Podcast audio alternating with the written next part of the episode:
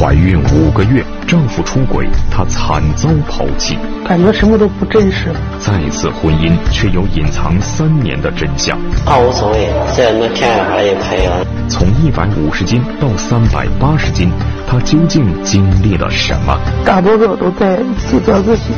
极端情绪的背后，还有什么不为人知的隐秘过往？欢迎收看本期心理访谈。他为何心伤体胖？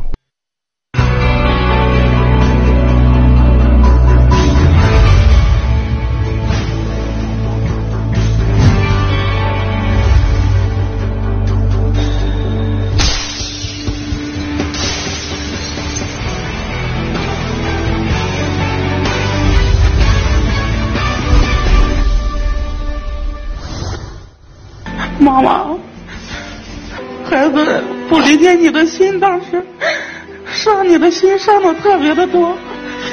但是孩子现在知道了，那个时候我不该那样子对你说话，不该那样对你，妈妈，我错了，妈妈，我对不起你，我错了，你要原谅我。这是二零一六年三月中央电视台《向幸福出发》节目的一段视频，画面上抱着母亲痛哭的女人叫杨盼盼，今年三十岁，体重三百四十斤。她参加节目的目的是为了向母亲道歉。几年前父亲去世后，母亲为了自己整日操劳，付出了很多。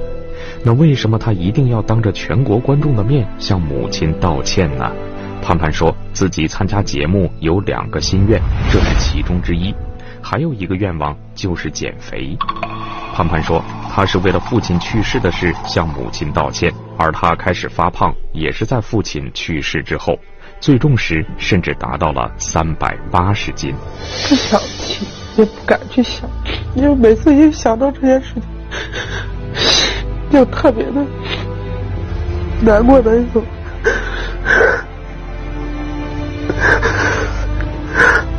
提起父亲，盼盼总是控制不住的流泪。他说，父亲去世后的八年来，他每一天都活在对父亲深深的愧疚中。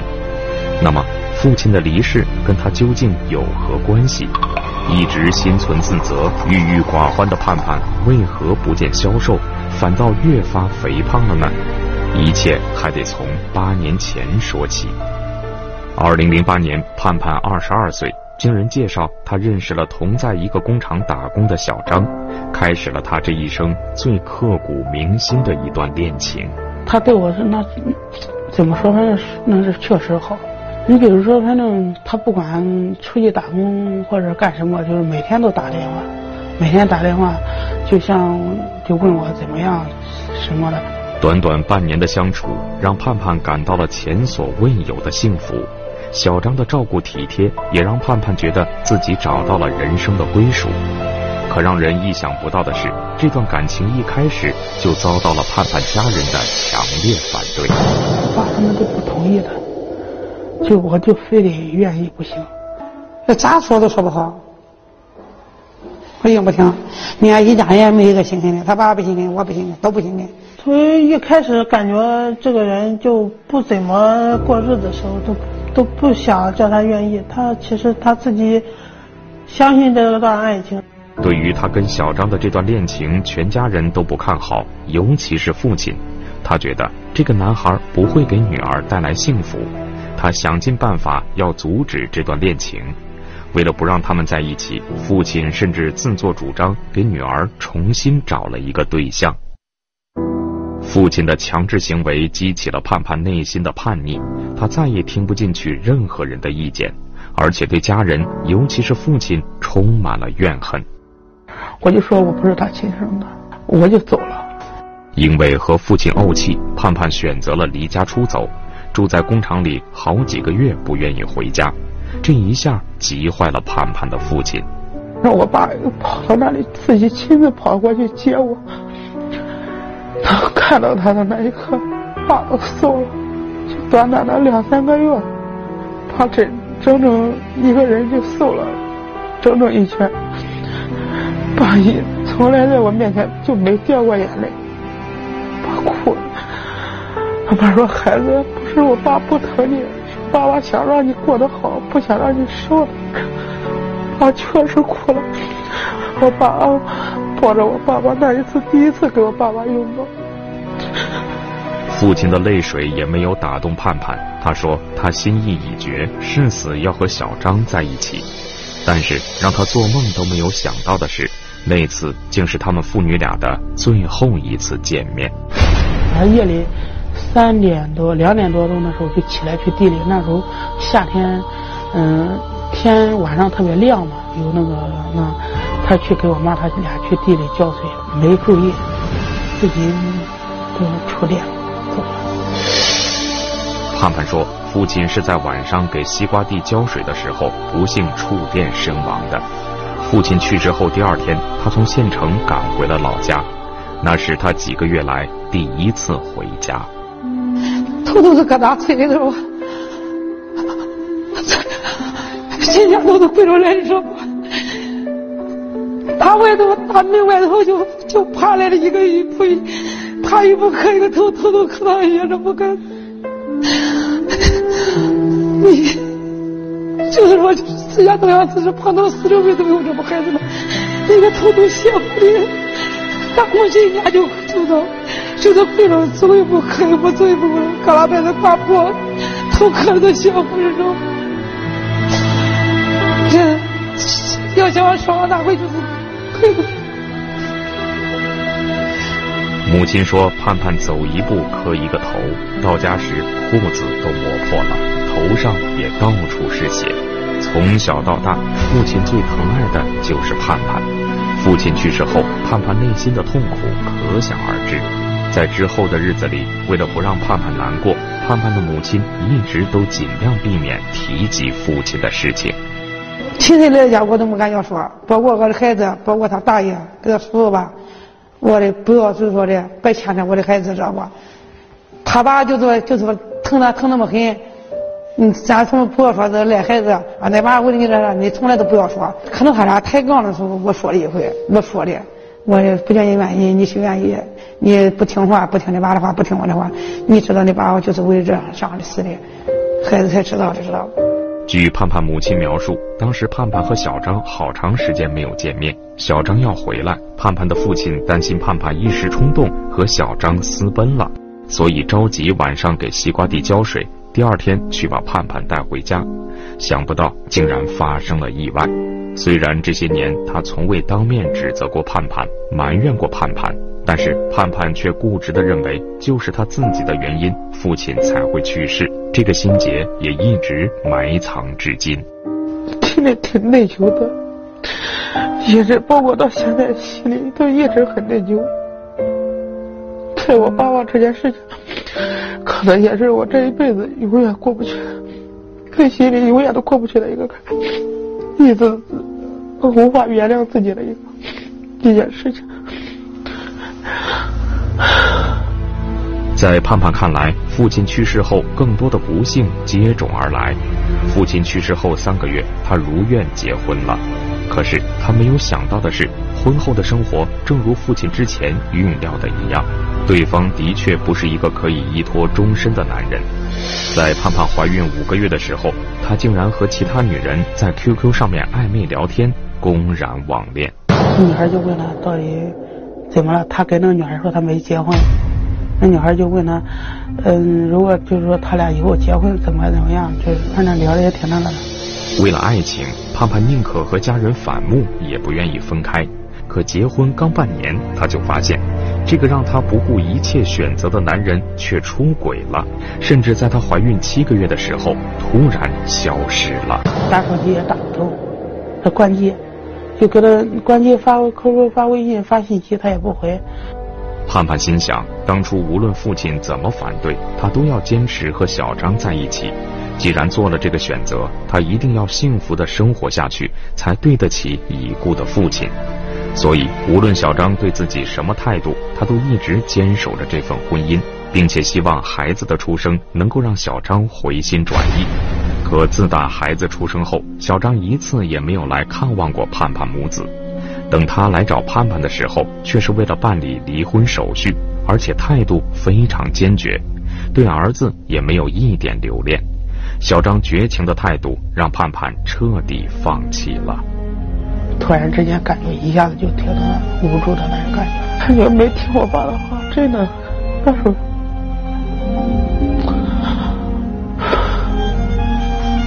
感觉我爸走的不值，我这走确实不值。离婚后的盼盼，很长一段时间都深陷抑郁之中。他开始怀疑自己当初的决定，更加怀念故去的父亲，后悔自己的一意孤行，懊悔、自责、委屈、无助。那段时间，当这些情绪压在心底无处诉说时，盼盼变得暴躁愤怒。一点事、一点小事也不能跟他说，说了他听了不高兴，他就对我吼，说你说的这，他说那，他从来不跟你说一样，知道吧？他从来都得跟你犟着说。我说我怎么死？你死我都不问你。有一次给我妈生气，那气的我妈真不行了。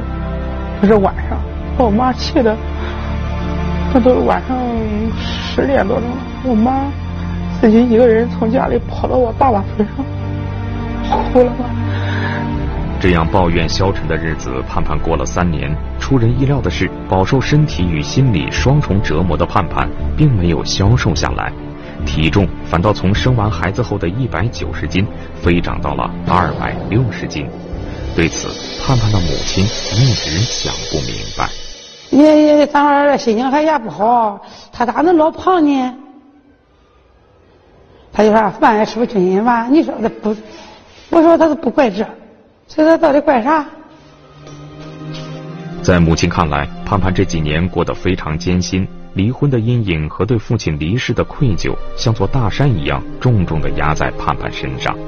那段时间，母亲很是担心，她担心年仅二十六岁的盼盼如果就这样消沉下去，一辈子就耽误了。他打算找个时机跟盼盼好好聊聊，但还没等到母亲张嘴，就有人上门给盼盼提了一门婚事。盼盼没有多想就同意了，母亲更是拿出了所有的积蓄。还找人借了八万块钱的高利贷，帮盼盼在村里开了一家超市。盼盼说，他一直想通过重新开启一段婚姻，告慰已故的父亲。他是可以把日子过好的，但这段让他们倾家荡产的婚姻，并没能如他们所愿。你在什么情况之下喜欢上这样的一个女孩？还是无奈？农村人嘛，年龄自己年龄大点，随便找一个就算了。你这话说的我更难受了。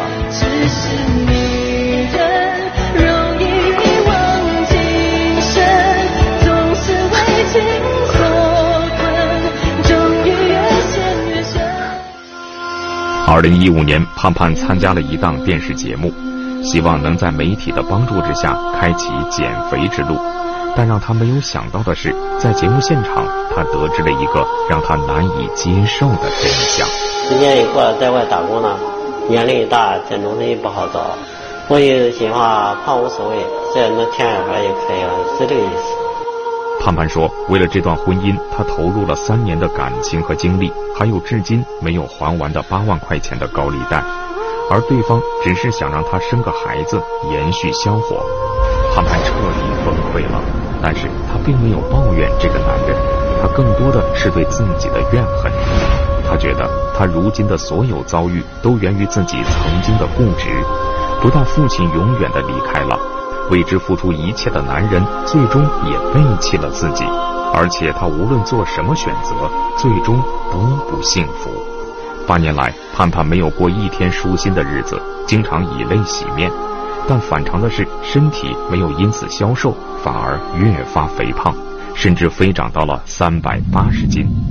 现场对于盼盼的反常情况，心理学专家给出了这样的解释：人的情绪一旦上来，每个人就会用自己长时间的一种形成的一种表达模式，会表达出变瘦。嗯，有人表达会变胖。他对这个世社会和世间的表达方式，身体也是有反应的。一旦情绪来了，我们受不住了，就眼泪是自己就出来。嗯，对不对？对。眼泪水哭出来还不够，还会大声的放声痛哭，还有声音。声音不够还会有肢体动作，对不对？有些不够还捶胸顿足。所以人会对为某某一种情绪，他会有不同的表达方式。嗯，表达方式。那么你看看，换句话说，你的身体的细胞对你身体的情绪的表达，它是很敏感的。嗯，它能够直接感受到你的压力、你的情绪。它用躯体的形式，不但用眼泪的形式、语言的形式，还有那种极端行为的形式，这些都跟你身体的细胞没啥区别的。所以它是以这种方式在表达，可以叫情绪具体化。心理专家认为，每个人面对压力和负面情绪都有自己不同的表达方式，有时候会直接表现在身体上，日渐消瘦是，急速肥胖也是。那么，对于因负面情绪引发急速肥胖的盼盼，我们应该怎么帮助他完成心理上的减重呢？盼盼，我觉得有一个问题啊，爸爸走这个事情，其实他也不是。应该不是一个必然关系，你怎么就会把它关联起来呢？我爸走，确实是因为我。嗯。我爸就是不想让我和他愿意吧。嗯。刚好他也从外面打工回来了，我爸害怕我跟他一起出去或者怎么样，爸就想到那个厂里把我叫回家。我妈说她一夜都没睡觉，等到夜里两点钟了吧。去到地里，他让我妈把那个浇水的管子放好，我妈也放好，让他试一下看看出不出水。刚第一次插电的时候是我妈插的电，我爸压的那个井没问题，水也出来了。我妈说，等到再把那个管子再放到地里的时候，再回来插电的时候，我妈让他去压，他没愿意，他说他插电，让我妈去压井。我妈去压了，他就插那个电，嗯，一，也就是他插电的那一夜，过电吧，一下子把他打到那个河里去了。我爸他就一个胳膊，打到河里，他也没，不像我们有两个胳膊能反应出来，那一刻再也出不来。就那就永远的离开了我们。但是，但是事事情发生那个瞬间，他是被电给打过去的，应该也是一个意外吧？应该是。如果他不是因为我，他心里没那么大的压力，晚上能休息好，他不会。出这件事的，因为我爸以前在家里，他也是管过店，他也懂得这些。你看，其实你爸走的这个时候，你当时并不在身边，对吧？不。但是你能描述的那么详细，这都是谁跟你说的呢？是我妈。那我想问一下盼盼妈妈，你跟女儿说这个事情的时候，呃，你也是这个意思吗？你觉得爸爸走跟他是有关系的？我这我这样的事情，我就不想再说了。为啥说孩子现在都自卑自家？对，我就不想再再说这样，再叫孩子再上。嗯，但是你虽然不说，你心里会这么想吗？不，不这么想，也不这么想哈。那你认为爸爸走实际上是是一个什么意外？是一个事故是吧？对。跟女儿实际上是没有，不是跟他有关系。对，我女儿没有这关系。现在盼盼就就是固执的认为就是自己导致爸爸离去的。盼盼到现在你还是这么认为吗？也这么不能原谅自己？老天呐，那这种感觉在你心里压了这么多年，你内心一直是什么感觉？什么样子的？挺痛苦的。痛苦。嗯。所以说心里就一直压抑的原因，主要也是因为自己感觉没对起我爸爸。所以秋秋，我在想啊，你说一个背负着这么大的压力，而且完全是自己不能承受的这么一个压力，一一个女人，嗯，我没法想象。你觉得如果是你，你你会怎么办？我觉得是我的话，我还不如就是，就我妈说这事儿就怨你，嗯，就你不要说不怨我，但是我知道你心里头是怨我的，嗯。你这妈妈其实心里是这么想的，只是嘴不说而已。啊，你要说就怨我，嗯，我咱们俩可以找解决的办法。嗯，你说你不要我了，我也不能同意，我会补偿或者我会，我会活我我会活得很好，我是家里老大，我会帮助弟弟妹妹，我把这家弄得更好。嗯，但我会跟妈妈说，可能这个事儿是我做错了，但是爸爸是个意外。你说你说不怨我，你说这个说这个话我怎么再往下说？但是我明明觉得，你就是觉得怨我，对，那我怎么办？我也没法说了，所以就没辙。对，所以其实关于这个事情，盼盼和他妈妈之间，从内心深处，我觉得是没有没有释然的，也就经常说一道坎儿隔在那儿的。不仅他们两个没有释然，盼盼走到今天跟这个事情跟妈妈的表现还有很大的关系。嗯我为什么这么认为？呃，妈妈是现在我们当面说的时候，她才说不怨她。嗯这么多年跟女儿在一块儿，他从来不会说这个话的。而且这个事儿是他告诉女儿的，是他嫁给女儿的。嗯嗯，所以，他要不说，女儿怎么会知道？怎么女儿会把这个事情归因到自己身上呢？嗯这是一个我的看法，还有一个，就是父亲的这样的一个状况，为什么后来造成他们更多的负面压力呢？刚才阿秋说这个能不能说我自己过好了，我来弥补这个家庭？他没过好啊，过好了我就释然了，对没过好恰恰印证了爸爸说的是对的。我要不跟那个男人结婚，我日子就会好，我爸爸就不会这样。他没过好，他就没有办法，没有任何可以解决的问题，那就更增加了他内心的愧疚。嗯在这个当中，我觉得爸爸的这个去世跟你不能说没有关系，但是他确实不构成直接的关系，对，是你这么多年从来没有能够放下。为什么没放下呀、是因为你一直觉得愧对他，而且这个日子没过好的时候，你无法释然。在这个过程当中，他跟他妈妈还有一个特别潜在的负面情绪是什么？是我今天过得不好，就该过得不好，因为什么？我一过得不好，这就是对我的惩罚。对，谁让因为我嗯让爸爸生气，结果让爸爸没了呢？我过了好了，怎么可能呢？所以在一定程度上，他们都在接受这个现实，甚至认为这就是上天对我的惩罚。就是你就是这个想法。正因为这种负面情绪，人家家里对他好，包括妹妹，他都不会认为，我就跟你妹妹不好，为什么？你也甭看我笑话，你也甭管我孩子，你也甭给我弄奶粉，你活该，你给不给我都过得不好。他的情绪极端的不正常，他没有办法解放出来。对，在这个当中是我想说，第二个我为什么要说妈妈？我不能说妈妈不对，妈妈带着家里孩子，老公去世了以后，她有多大的压力？但是我觉得他不应该把这个事情在抬杠拌气的时候把这个事儿归给女儿。妈妈本心未必想把这个理由说，就是因为你，你爸爸才没有的。但是他没有任何理由能够解释。确实是因为这个事儿造成的。当他这种压力极端不行的时候，女儿又是这种生活，那一急了就是我告诉你丫头，就怪你，要不找你爸爸都走不了。我给孩子说这话的时候，不是我就让着就跟他说出来，就是他俩人搁家，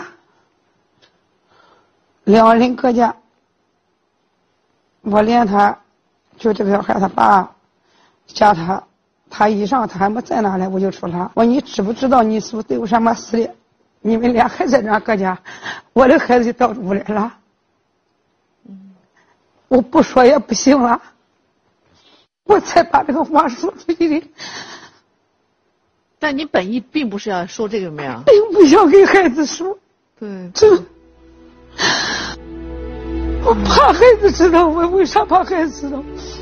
他爸爸就那天早上不在了，我也不知道是谁到俺那县城里头把他叫来的，我也不知道孩子在哪回头来的，我也不知道孩子咋到家的，孩子一头是血，浑身是血，在那老人的头面嘛不都有火盆吗？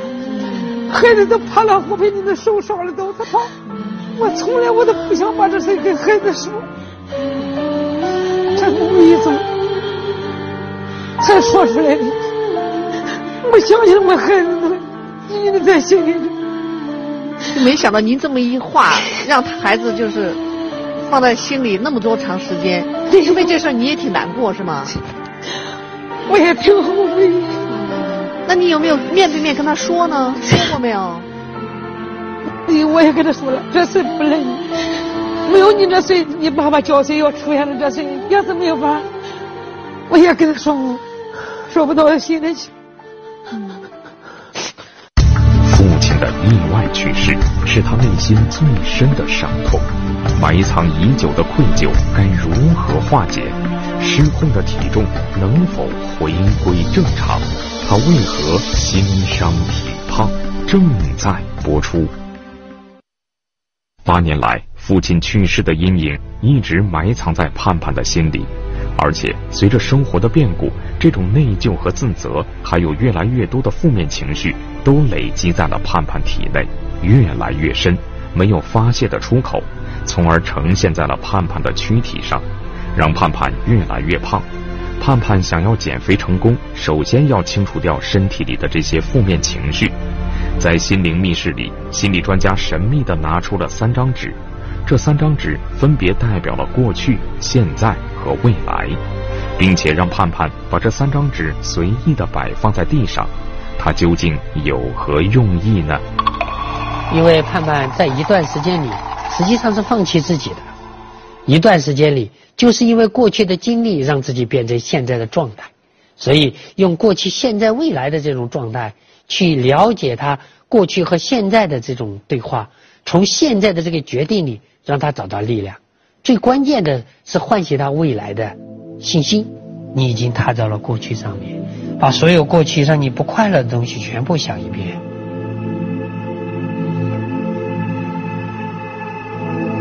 对，如果感觉到不舒服，也可以哭出来，好吗？现在你告诉我想起几件。三件，三件啊，选其中一件最让你难过的事情，选好了吗？是我爸爸。哦，选好了哈。嗯。不用说出内容，好吗？我们从今天开始就不把这些内容讲给别人，可以吗？多说内容反而是强化，没有必要。过去这两个字已经告诉我们，就去了。就让他留在那里，不再去处理它，不再回头。你给自己打个分十分是很难受的满分，零分是不难受。你给这件事情给你带来的难受、愧疚、痛苦打十分吗？我们先把这样的不舒服就放在过去，好不好？好，来往前走。好，在这了，现在。好，我要你慢慢的转过身来，对对对对对，对着你的过去，你对过去的自己说句话，你会说什么呢？过去的让自己慢慢的都放下，自己想开。好，我在你耳边拍了一下，现在你是过去的那个你。你听到现在的那个你说了这句话，你给他说了一句话，放下了就放下，面对现在。现在的你又对过去那个你说了句话，说的啥呢？不要让过去的事情再一次缠绕着自己。整个过程是把它导入催眠，实际上这样的对话他会根本没有反应。他脑袋里完全糊涂，因为一会儿是过去，一会儿是现在，就他那种评判的那种价值观就会松动下来，只是唤醒他内心真实的状态。这个时候是最好的，心里什么感觉？说不出来。说不出的感觉，嗯，是不是？好，来，我们走向未来。未来的你，感觉一下现在的你在干嘛呢？我现在。主要的目的是减肥，减肥非常好。未来的你是不是已经瘦了？是的，感觉一下未来瘦的自己。瘦了自己挺美好的。因为人的记忆和感受是以画面储存的，以画面储存的，让它产生一种画面，给自己一种美的画面，更加可以树立他减肥的信息。在做些什么呢？找一份适合自己的工作。对，还有呢，就是给孩子也能给孩子带来一些幸福，给我妈妈减轻一点负担。对，还做什么呢？要去感谢、感恩所有帮助过我的人。太好了，把内心那种爱、内心那种善、内心那种德唤醒，不再去抱怨别人，是不是这样的？恨别人，也不再抱怨和怨恨自己，是吗？是的。能做到吗？未来的你能。你相信他吗？我相信。哎，相信未来这个做得到的，是从什么时候开始做的呢？就从现在减肥开始。现在减肥做的太多，是不是？太好了，太好了。当你把这种情绪一层一层剥开的时候，你现在的感觉，未来的你的感觉是什么？轻松了很多，轻松了很多。心理专家说，父亲去世的阴影是盼盼所有负面情绪的根源，其他情绪都是在此基础上逐渐累积。只有心理的负担减轻了，盼盼的减肥才能迎刃而解。所以今天我们必须首先要感谢一个人，你知道是谁吗？我告诉你好吗？那就是现在的盼盼，因为他做了个决定。让自己真的开始重生，做真实的自己。我把过去帮你捡起来了，所有的不快乐的过去也在手里。等会儿举起来说去，是，再见，好吗？再见，谢谢谁？谢谢我自己。谢谢杨盼盼。谢谢盼盼杨。因为内心一直有一个不接纳自己的地方，同时一直有一个支持自己往前走的东西，所以感谢自己支持的那部分，这就是最关键。所以谢谢是非常有必要的。现在啥感觉？轻松了很多。刚才那种不舒服的感觉是十分，现在呢？现在是零分。零分。在过去、现在、未来的空间里，心理专家通过催眠，帮助盼盼把身体里不舒服的感觉逐层拨开，实现自我的蜕变，让他的内心充满力量。只有卸掉这些压力，盼盼才有能力面对以后再次遇到的负面情绪。那么，盼盼内心深处埋藏了八年的对父亲的自责和愧疚，又该如何处理呢？但是这个愧疚是一定不能除掉的。因为他带了八年，八年强化的东西不要除掉，它可以转换成力量。所以你现在是父亲，他是盼盼，你来感受一下女儿内心的东西。爸爸，对不起，我觉得以前是我太任性了，然后每天有时候还跟你吵架呀什么的，然后你现在不在了，嗯，我。心里挺难受的，有时候晚上睡觉前我会想到你，因为你对我那么好，再也没有第二个对我那么好的人了。谢谢，你这么早就走了，什么都没有给我留下了，但我还是爱你。我现在吃的很胖，然后又不太上进。我觉得我好像有点辜负你对我的期望了。你还把过去的都放下，面对美好的一切，带着孩子好好的过。虽然说我不在你的身边，我相信你一切都自己的心里一切你都要能过得去。爸爸还爸爸一直很爱你，也是关心你的。不要让你的妈妈再为你操心，也不要让我再为你牵挂。爸爸相信你能做到的。爸爸也不怪他，是不是？我从来不怪我们自己的女儿。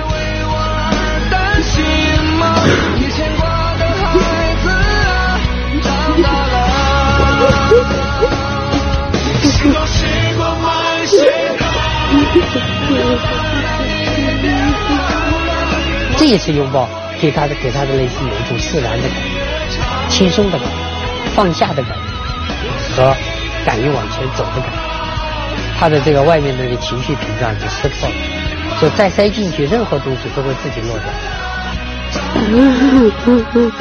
娘，妈妈一直在你的背后支持你，好好的去过你的日子，照顾好家人，照顾好自己。我相信你。只要你心里感受到快乐了，你就能感受到生活的快乐。不管胖和瘦，快乐幸福最重要，好吗？外表酷劲十足，内心却脆弱不堪，频频自残。发泄，看着血就是才能心里痛快点。他怨恨父亲，厌恶男人，为何却总是一副男儿扮相？我爸是是个大破鞋，你是个不要脸的男人。压抑和痛苦的背后，究竟是谁撕碎了他的青春？我绝对不会结婚。下周同一时间，敬请关注心理访谈《自残的女儿》。